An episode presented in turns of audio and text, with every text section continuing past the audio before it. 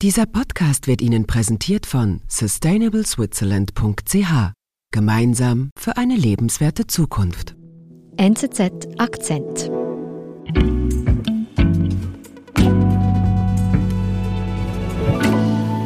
Yeah.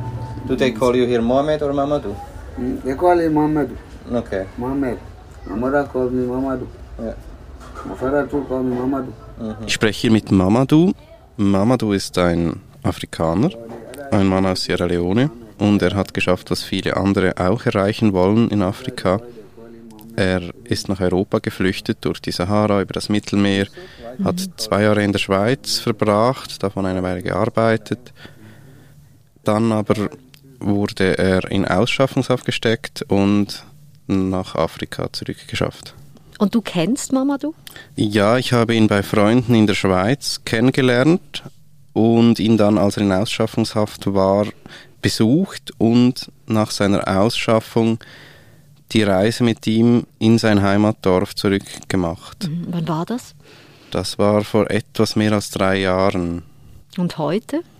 Ich bin wegen einer anderen Geschichte nach Liberia gereist, das ist das Nachbarland von Sierra Leone, und wusste, dass Mamadou inzwischen dort in der Hauptstadt Monrovia lebt und dachte dann einfach, ja, ich sollte ihn mal wieder treffen. Ich habe mich auch nicht angekündigt, stand da einfach an der Hauptstraße, an diesem Tubman Boulevard und habe seine Nummer gewählt. Unser Reporter Michael Schilliger hat Mamadou 2018 nach Hause begleitet. Die Schweiz hatte ihm kein Glück gebracht. Doch wie geht es ihm heute?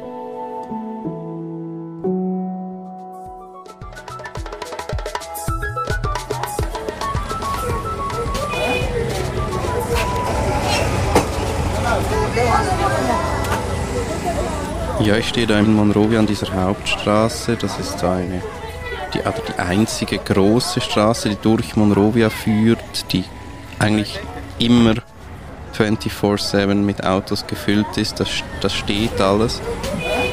Ich habe ihn angerufen, er hat sich kurz gemeldet und gesagt, warte dort, ich komme, dich holen. Und ich bin sehr nervös. Ich frage mich, wen ich da antreffen werde.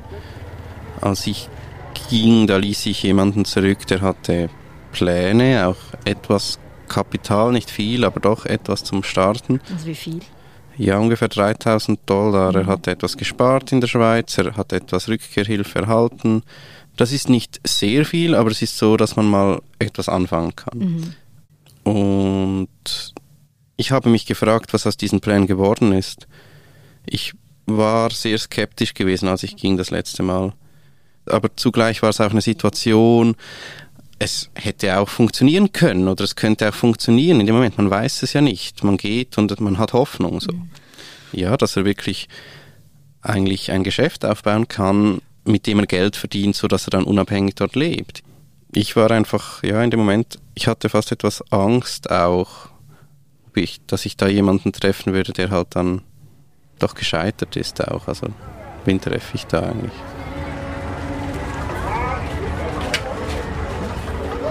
Ja, und dann irgendwann kommt tatsächlich ein Motorrad, quetscht sich so zwischen diesen Autos durch, hält vor mir, er steigt ab, er nimmt den Helm ab und ich erkenne ihn und er schaut mich so skeptisch an, fast schon, und fasst mich an und prüft mich so, als ob ich irgendwie ein, ja, ein Stück Vieh auf dem Markt wäre. Und dann lacht er irgendwie und ich bin sehr erleichtert in dem Moment auch, weil irgendwie ist das gleich zurück, was da war vor drei Jahren. Yeah, only you call. Yeah, you don't you write. can text somebody ten Yeah, times, yeah. hundred times. I realize. Text.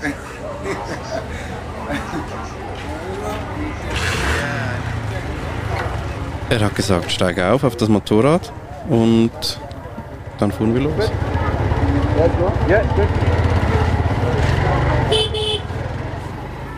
Wir fuhren dann durch Monrovia und zwar von dem einen Teil, der so als besseres Viertel gilt.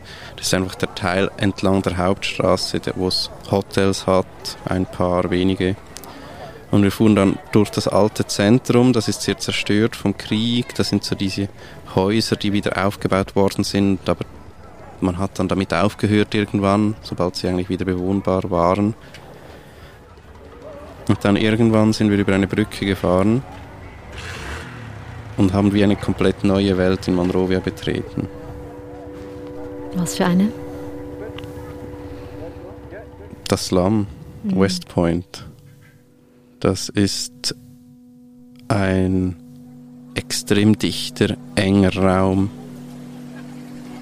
überfüllt mit Leuten, wirklich. Also das ist so, da quetscht man sich eigentlich einfach zwischen Menschen hindurch. Er ist dann auch fast schon abgestiegen, hat das Motorrad so wie ein Laufrad benutzt, zu beiden Fü äh, Seiten mit den Füßen abgestoßen. Ich bin dann hinterher gelaufen.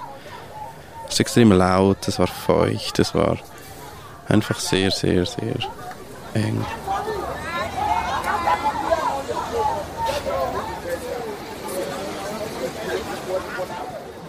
Was waren denn die Pläne von Mamadou, als er zurückgekommen ist nach Liberia? Ja, Mamadou hatte einen dreistufigen Plan. Er wollte mit einem Secondhand-Kleiderladen in Monrovia Geld verdienen. Mit dem Geld würde er eine Goldwaage kaufen, damit er in den Goldhandel einsteigen könnte. Und dann wiederum mit diesem Geld würde er in Sanya, seinem Heimatdorf, Kühe kaufen und ein Leben als Bauer führen und ein Haus bauen für seine Eltern, damit sie da jetzt so zusammenleben können. Also sehr ambitioniert, dieser Plan. Ja, der Plan enthält natürlich diverse Unwägbarkeiten. Das fängt ja beim Kleiderladen an, von denen gibt es Tausende. Goldhandel ist enorm umkämpft. Und ob dann seine Eltern noch leben, wenn er dann mal Bauer ist. Also, mhm. ja, viele offene Fragen.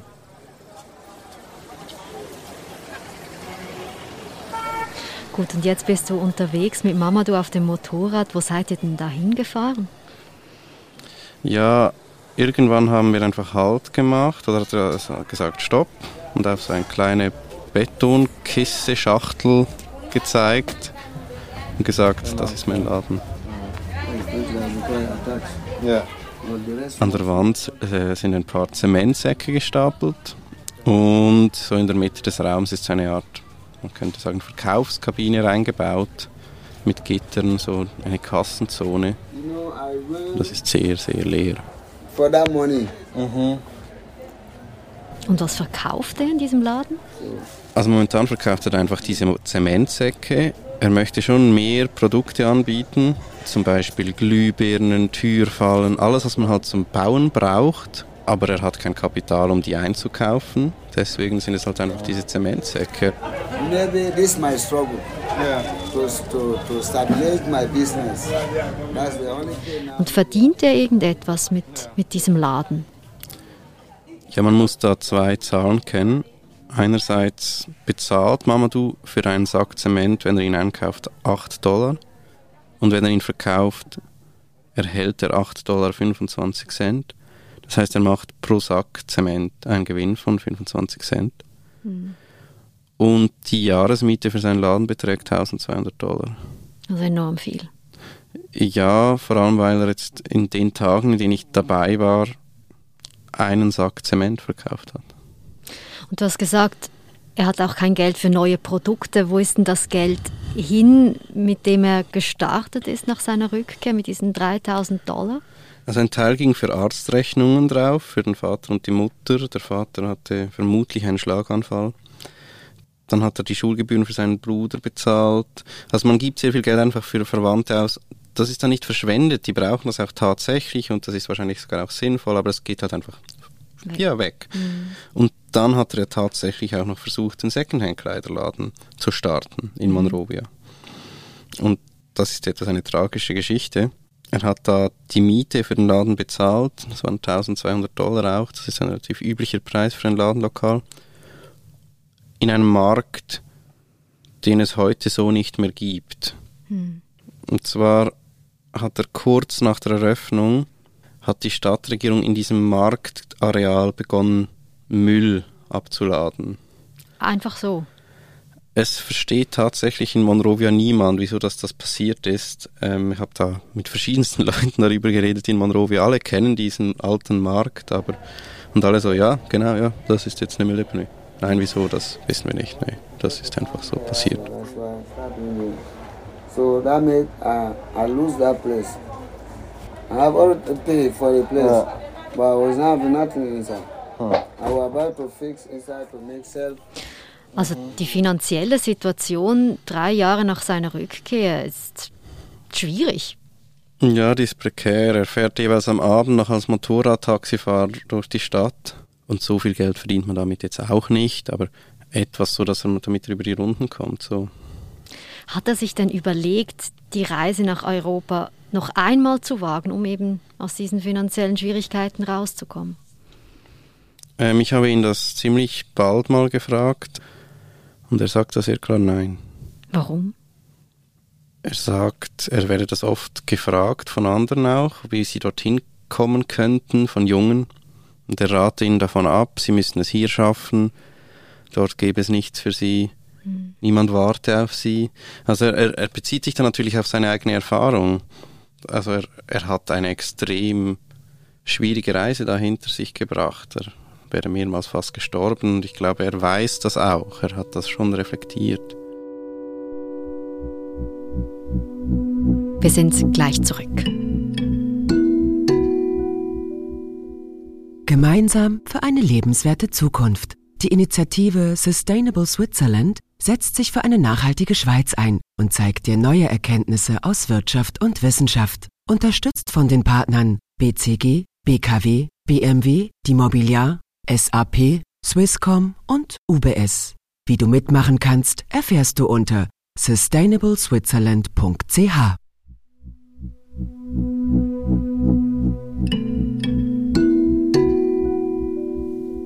Der finanzielle Plan scheint nicht ganz aufgegangen zu sein, aber da war ja noch der Plan von einer Familie. Wie sieht es denn da aus? Ja, Mamadou kam ja als 30-Jähriger zurück und das ist relativ alt in Afrika, um eine Familie zu gründen. Und das hat ihn sehr beschäftigt. Und am zweiten Tag hat er mich vom Laden so in den angrenzenden Raum geführt, also ins Haus eigentlich. Das ist das aneinander gebaut, Räume. Und da lag auf einem Bett ein Kind. Yusuf. Also Mamadou ist Vater. Nothing. Und dann kam dann auch relativ schnell kam Fatumata, seine Frau, zur Tür herein. Oh my God. Hello. How are you? Fine and you? You're welcome. Oh. Thank you very much. Und sie haben mir angefangen, Familienfotos zu zeigen und also Hochzeitsfotos. Photos. So. Ja, er hat mir da erzählt, wie er sie kennengelernt hat und wie er sich verliebt hat eigentlich. How old is Fatima? Fatima, Fatima is 28. 28. But this the Saturday, but the Friday that this hour. Ja, Mamadou ist mega stolz, enorm stolz auf das Kind, auf, auch auf Fatumata. Sie verdient auch etwas Geld, indem sie da einfach Essen kocht und verkauft. Er ist da sehr froh, er hat das immer wieder betont, dass sie ihm enorm helfe, sie sei so wichtig für ihn. Und das war sehr schön zu sehen. Also ich hatte da mehrere Tage eigentlich den Eindruck, doch, Mamadou ist, obwohl die Situation sehr schwierig ist, obwohl der Laden noch nicht läuft und er kaum Geld hat, doch, Mamadou hat sich irgendwie da ein Leben aufgebaut und ist irgendwie damit auch zufrieden. Also das war so der Eindruck sehr lange, den ich da von ihm gekriegt habe, den, den er mir vermitteln wollte, glaube ich auch. Und das ist dann plötzlich gekippt.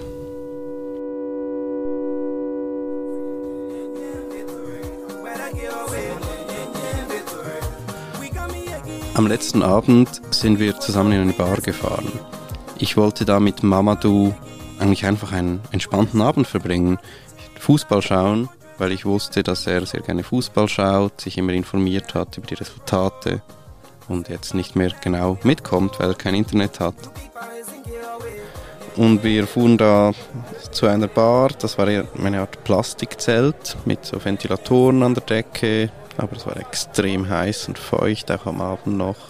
Sehr dunkel, zwei Fernseher an der Wand. Aber Mamadou war irgendwie nicht entspannt, er war sehr so nervös. Er war nicht so wie die Tage zuvor zum Beispiel, er war äh, nicht fröhlich, er, war irgend, er wollte irgendwas loswerden, so, das habe ich gemerkt. Only this for the face. I will leave it like this. Only this now. You get.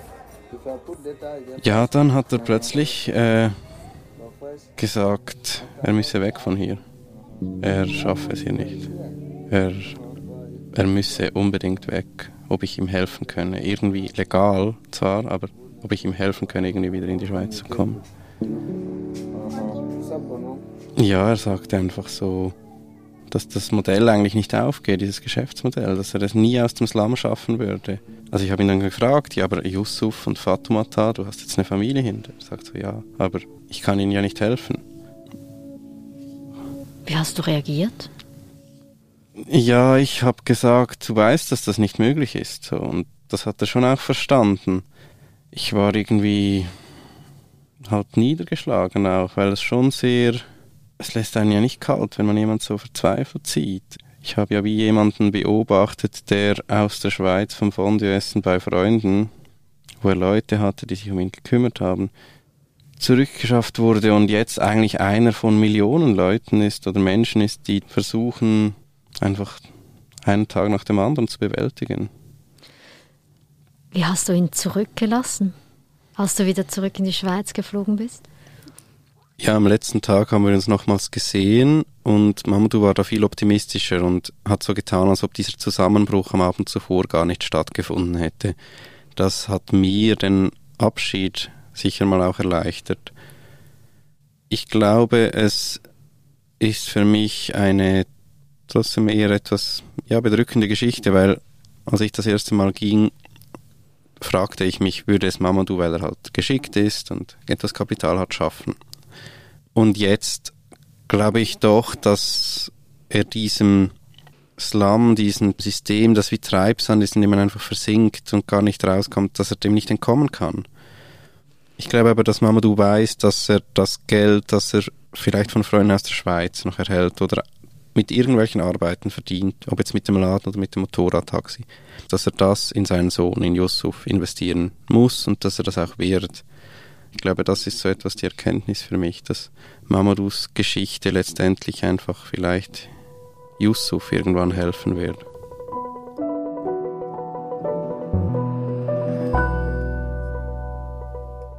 Danke für deinen Besuch im Studio und all deine Reportagen und Reisen gibt es zum Nachlesen und die verlinken wir in den Shownotes. Danke dir. Danke euch. Das war unser Akzent. Ich bin Nadine Landert. Bis bald.